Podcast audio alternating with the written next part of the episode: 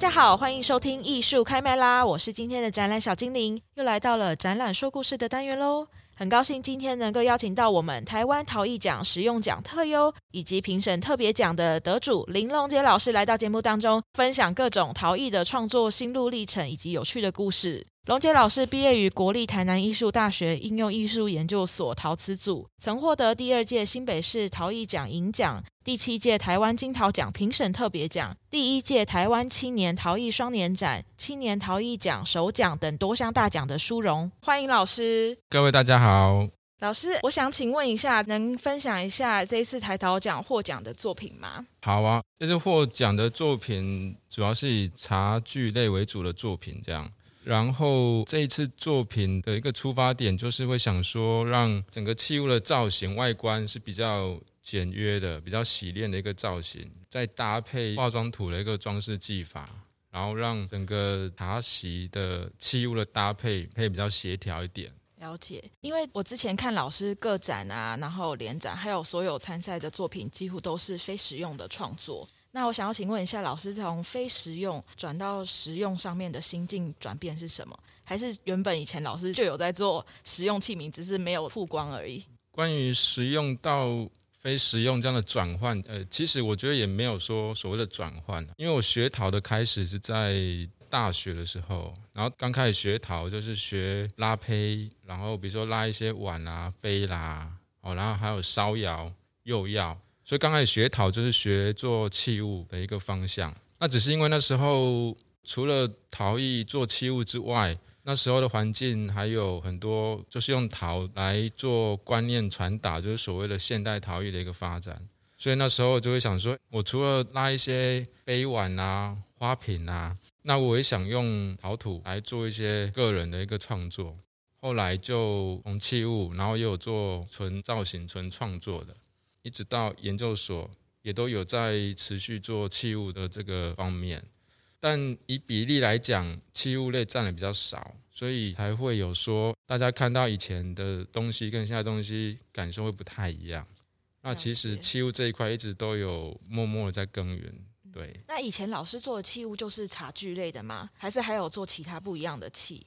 其实器物的种类很多嘛，对，比如说像杯子啊、咖啡杯啊，但碗啊、盘子啊这一类的，大部分都是比较零散的品相。但是因为以茶器来讲，它是一个很大宗的一个领域。然后因为台湾先前的陶艺家，或者说现在陶艺家，大部分如果想要靠着陶艺，然后有经济上的一个稳定的话，基本上茶具这一块是没有办法去避免掉的。所以才会想说，茶具这一块应该也是要去多学习，然后多去尝试、多制作的。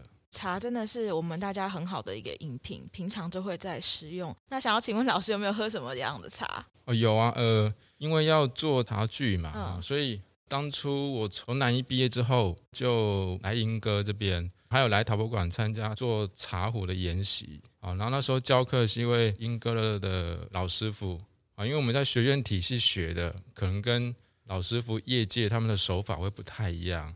是，好，所以那时候就是想要多了解一下业界的所谓的老师傅他们是怎么样做茶壶的。然后后来也有去学茶，啊，就了解一些，比如说什么六大茶类啊，他们的发酵度啊，还有他们跟器物的搭配，然后慢慢去了解茶的种类，还有器物的制作以后，再开始自己来制作这样。那到现在，我自己比较喜欢喝的茶是发酵度比较高的茶。哦，比如说像红茶啦，或者说呃红乌龙啦、铁观音这一类。了解，嗯，我特别好奇，就是我想要问老师，第一次做的茶壶是大概是什么时候做？那时候当下的心境是什么样子？呃，第一次做茶壶应该是在研究所那时候啊，嗯，因为大学的时候还没有做到茶壶，然后研究所有做，但因为就自己看自己摸索，所以。基本上 看起来会怪怪的，然后后来到陶博馆研习之后，跟着那个老师傅的手法这样做，但是他们的做法就是比较标准，嗯，就是比较典型的那个茶壶的造型。所以说第一次做了新进嘛，嗯，就会觉得说，哎，茶壶它的零件很多，对，我们如果观看一个壶，它可以分为最基本的壶身、壶嘴、壶盖、壶把。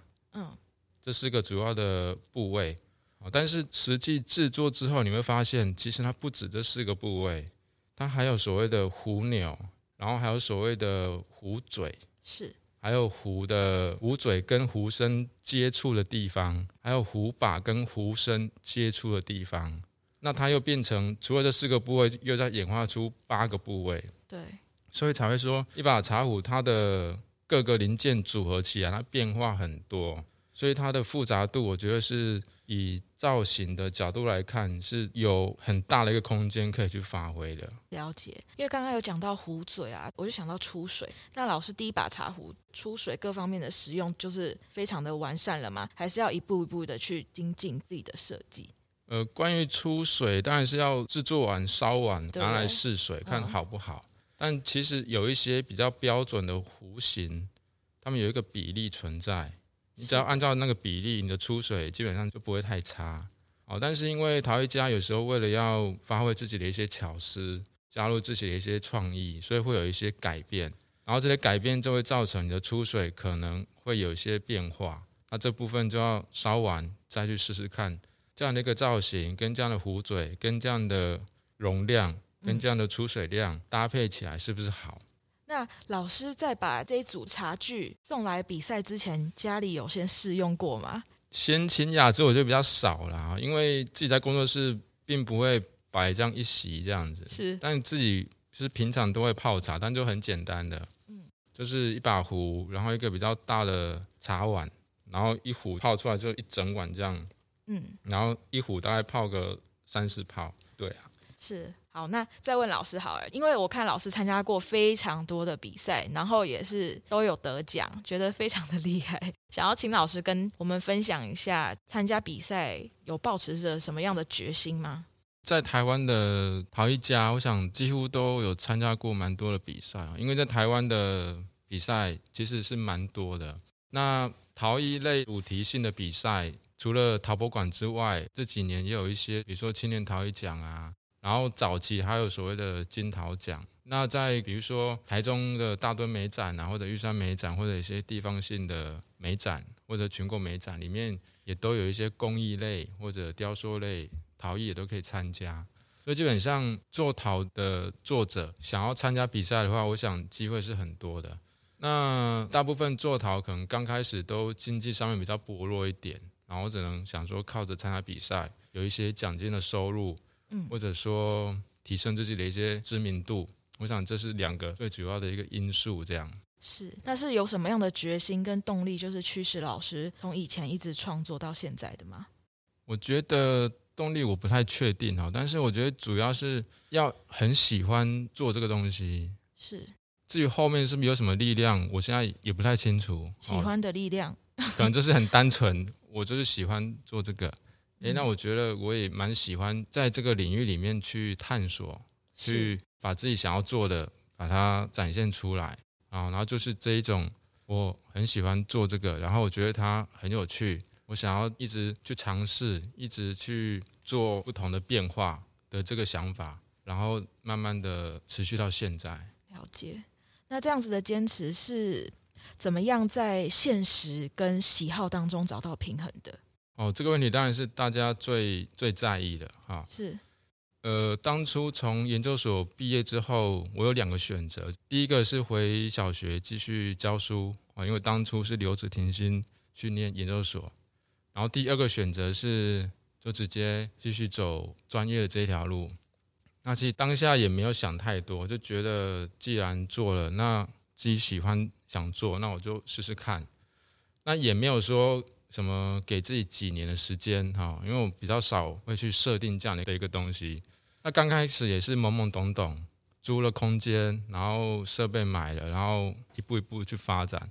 那其实如果再从头来过的话，我会觉得那样是不太好的，因为有一点太冲动了一点，就凭着一股一股傻劲跟热情，觉得说哦，我一定可以，是，然后就就做了，钱就花了，就花下去了。对。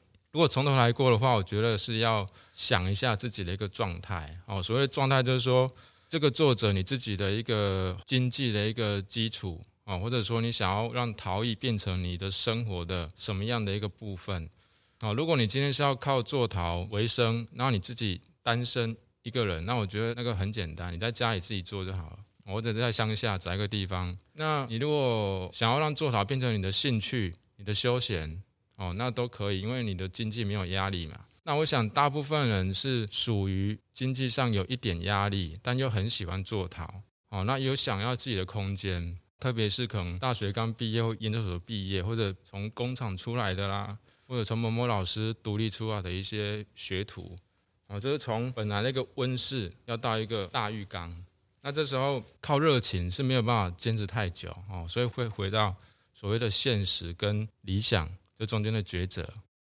我觉得，当你如果决定说你想要做这个，然后你也投入了一些资金，然后开始运作的时候，哦，在台湾其实有。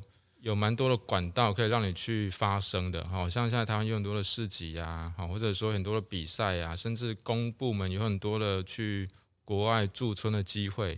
好像我之前刚开始的时候也会申请这些机会，是的。然后你会发现，其实国外的陶艺家他们的处境更辛苦，跟台湾比起来，不管是日本啦、欧洲啦、美国啦，他们陶艺家的处境，他们必须要靠自己的成分是更多的。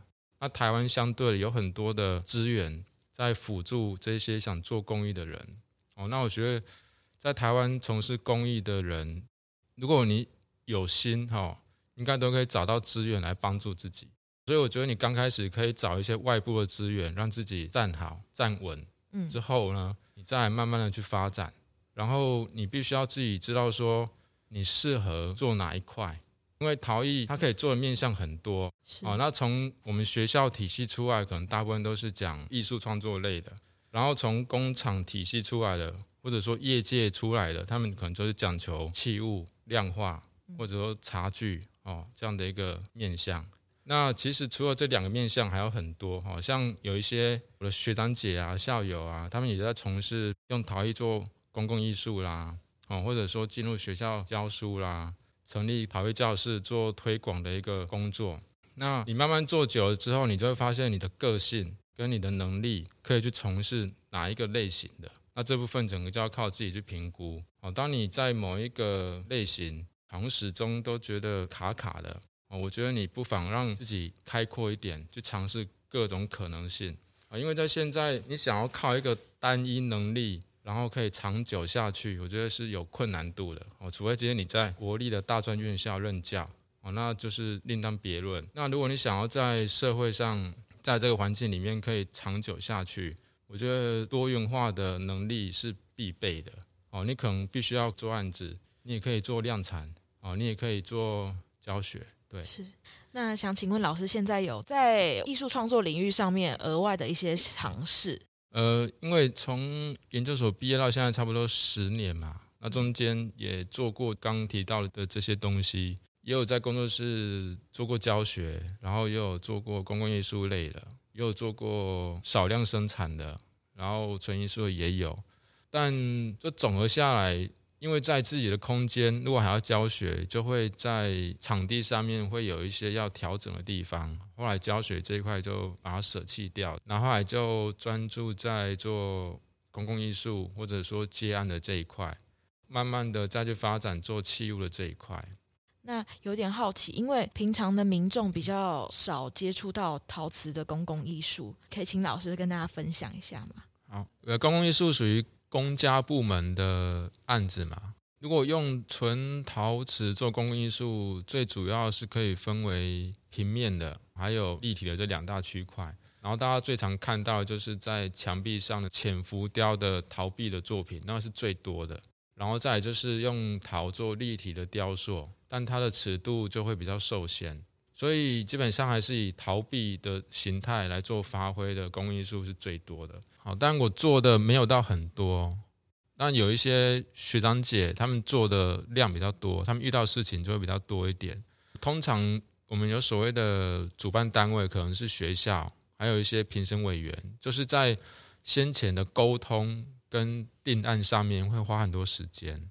哦，比如说，如果有学校觉得这个图案是不是跟我们的风水比较不搭，哦，那我们就要调整。好奇特。或者说，哎，这个颜色是不是会让人产生一个比较负面的感受？那我们可能也要去调整。那毕竟是一个公开的场合，所以有时候我们就会必须要去调整，说，哎，我觉得这样配色比较好，哦，但是搬到现实面就要顾虑到大家看的一个感受，还有主办单位的一个感受，然后就是这些细节都要去先沟通好，先调整好。那在安装或者是安全性上面的问题呢？所以，如果用纯陶瓷来做公共艺术，它的限制会比较多。如果摆在户外，是不是怕会被打破？这是最常遇到的。然后，这时候我们就要跟委员去解释说它的坚硬度哈，因为一般大家的认知可能觉得花瓶碰一下就破了，对啊。但是我们摆在户外的雕塑，它的厚度都很厚，所以它并不会那么容易破哦，除非你刻意去破坏它。是，但有些单位可以接受，有些就没有办法。这当然就是看当下的一个决议这样。好，那因为公共艺术牵涉到放在户外，好，所以有时候还要经过一些结构技师的认证，才可以去执行。哦，哇，对，所以它整个程序其实是非常繁琐。哦，那像我刚前面提到，因为我虽然有做，但是没有到很多。但周遭有一些朋友，他们做的案量多的时候，碰到一些奇奇怪怪的案件的那个案例，也就会比较多。这样，比如说还有做完，然后就有学校要他们要增班了。结果这公共艺术还不到三年就要被移开了哦，那就很可惜啦。那真的很可惜。对啊，因为学校在发展嘛，他没有校地了，只能把它移开。那这时候原作者只能再把它想办法把它移到其他地方。老师做过这么多的器物，想请问一下，老师最喜欢怎么样的器皿做创作？什么样的器皿呢？对啊。比如说是杯子啊，还是盘子，还是花瓶，或是怎么样去发挥它的造型？觉得在创作器皿上面哪一块是你觉得最为有趣的？呃，诶，应该这样讲啊，就是刚开始学陶就是学做器物嘛，然后后来研究所毕业之后去不同的国家驻村的时候，其实我都会特别的留意。他们陶艺家做的器物，那可能有人会觉得说，哎，我们现在在网络上看照片就好啦，很多哈。但我觉得那还是不太一样，就是你到那个地区，然后你在那边生活，在那边工作，然后用他们陶艺家做出来的器物，我觉得那感受上会不太一样。然后你就会发现说，如果只看照片，会觉得为什么看起来好像不太好看，或者说为什么会长这样，为什么会有这样的一个纹路啦，这样的装饰。那你到那个环境，你就会发现说，哦，原来他们的饮食习惯，所以他们才会有这样的一个搭配啊。比如说我们台湾，你很少看到那个很大的钵大碗。你说我去欧洲驻村，他们驻村中心都是那种大碗，为什么？因为他们要做沙拉。那台湾，你如果做那个大波大，人家说你做的到底要干嘛？因为我们都炒菜，那菜都会缩水，所以变一点点。对啊，所以像这种所谓的文化影响器物的使用，就会很明显。那去国外当然会去观察这一些，但并不是说把它完全复制回来使用，而是说那那我们回来台湾，我们的生活习惯会让我们产生什么样的器物？哦，这部分当然是很有趣的。哦，这是一个想法。哦，所以当我在做器物的时候，会觉得说我并不是要挑战它的功能性，或者说是要发展它的什么有趣的点。我觉得反而是器物有它自己的姿态在那边，那就是就是我想要去展现的一个方向。哦，比如说一个杯子在那边，你就会觉得它有精神，它有它的姿态。啊，比如说一个茶壶哦，甚至一个盘子，你会觉得盘子扁扁的啊，但是有时候你透过一些造型的巧思，你就会觉得整个桌面怎么这个盘子特别吸引你这样。哦，当然可以靠着一些装饰的手法或者一些图案的方式，让你的器物有更加分。但如果纯就形体来讲，我觉得形体它占器物的整个外观的比例是最重的。哦，所以我会特别在器物的造型、形体上面让它有姿态，然后有精神，是，然后后续再来做一些细部的一些调整。是，那老师有没有做专属为自己做一个什么样子的器皿？没有，嗯，陶艺家比较少 哎，因为陶艺家自己会留着用，都是那种破掉的。哦，原来是这样哦，那就是命中注定的专属。有可能是，对不对？就是注定要破掉，要留下自己用的。对，命中注定的专属。OK，好。那老师还有没有其他国外驻村的经验可以跟我们分享？有没有哪一次觉得最特别，遇到什么困难之后克服，还是有遇到有趣的故事？诶，比较印象深刻是去丹麦的那个驻村啊，因为那驻村中心很多欧洲地区都有这样的一个方式，就是中午的时候大家各吃各的，然后晚餐就是轮流煮给大家吃，不是煮给两三个人吃哈，有时候从六个到二十个，二十个都可以办的办两桌，对，二十个，那那我到底要煮什么给他吃啊？第一次轮轮到我的时候，我就发挥那个台式炒饭的精神。就是用力给它炒饭炒下去，然后再搭配沙拉哦。当然就过了第一个礼拜了，合璧哎，不错哦。然后再搭配一些青菜类，而青菜绝对不要炒哦，不然外国人绝对会吓死。对，因为他觉得怎么变烂叶子，对他们就是喜欢吃起来脆脆的。那接下来总不可能每次都炒饭吧？然后接下来我们就要想办法发挥啦。所以接下来就巴拉巴拉巴拉，就做很多料理上面的尝试哦。所以我觉得去欧洲驻村会对一个人的厨艺。蛮有帮助的，对。除了炒饭，大家吃的当下的感觉是怎么样？觉得非常美味吗？呃，做出来的东西应该是能吃，能吃还是好吃？可以吃啦，哦，可以吃，因为都因为都有熟嘛，有熟对。那外国人对炒饭，他们也他们也不会陌生，对对，所以他们接受度蛮高的。那有一次我煮了稀饭，他们有些人就觉得怪怪的。稀饭是白粥吗？还是有加料？就是有点像。有点像广东粥还是怎么样？还没有到那么多料，但是有一点味道。对，但有些人就可以，有些人就觉得怪怪的，怪怪的这样。但是他们觉得我怪，我也会觉得他们怪。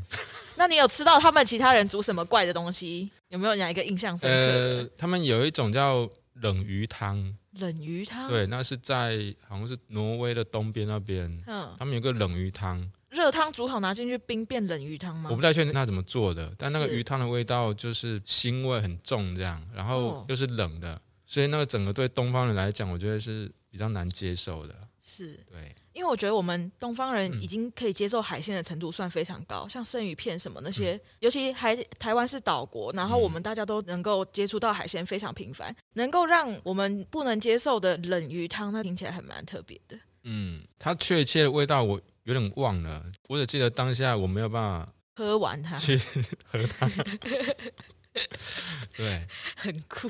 嗯，但应该有些东方人也可以接受啦。哦，是。如果有住在那边，然后也习惯那个味道的话，就好像有些西方人会觉得我们的臭豆腐或者说皮蛋，哦，他们会觉得完全没有办法接受。是是是，对，它还是会有各国食物上面的一些差异。嗯跟不同的创意，对啊，像那时候也有一些国外陶艺家，他们也懒得在煮啊，他们就会直接叫披萨。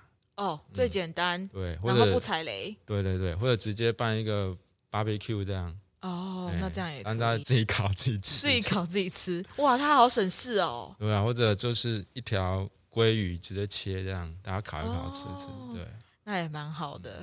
反正就大家想办法让大家晚餐可以吃到东西就好就好了。嗯，那这样子老师去大概多久啊？丹麦那一次，好像三个月吧。三个月，那你这样要煮几次饭啊？有时候人多可能要一两个礼拜，如果人少就是每个礼拜都会煮到。了解。对啊，最多大概十五个人啊。哦，但是有一次二十个人是别人煮的，他那时候就是烤肉。嗯，对，有欢乐又好玩又好吃。嗯，对。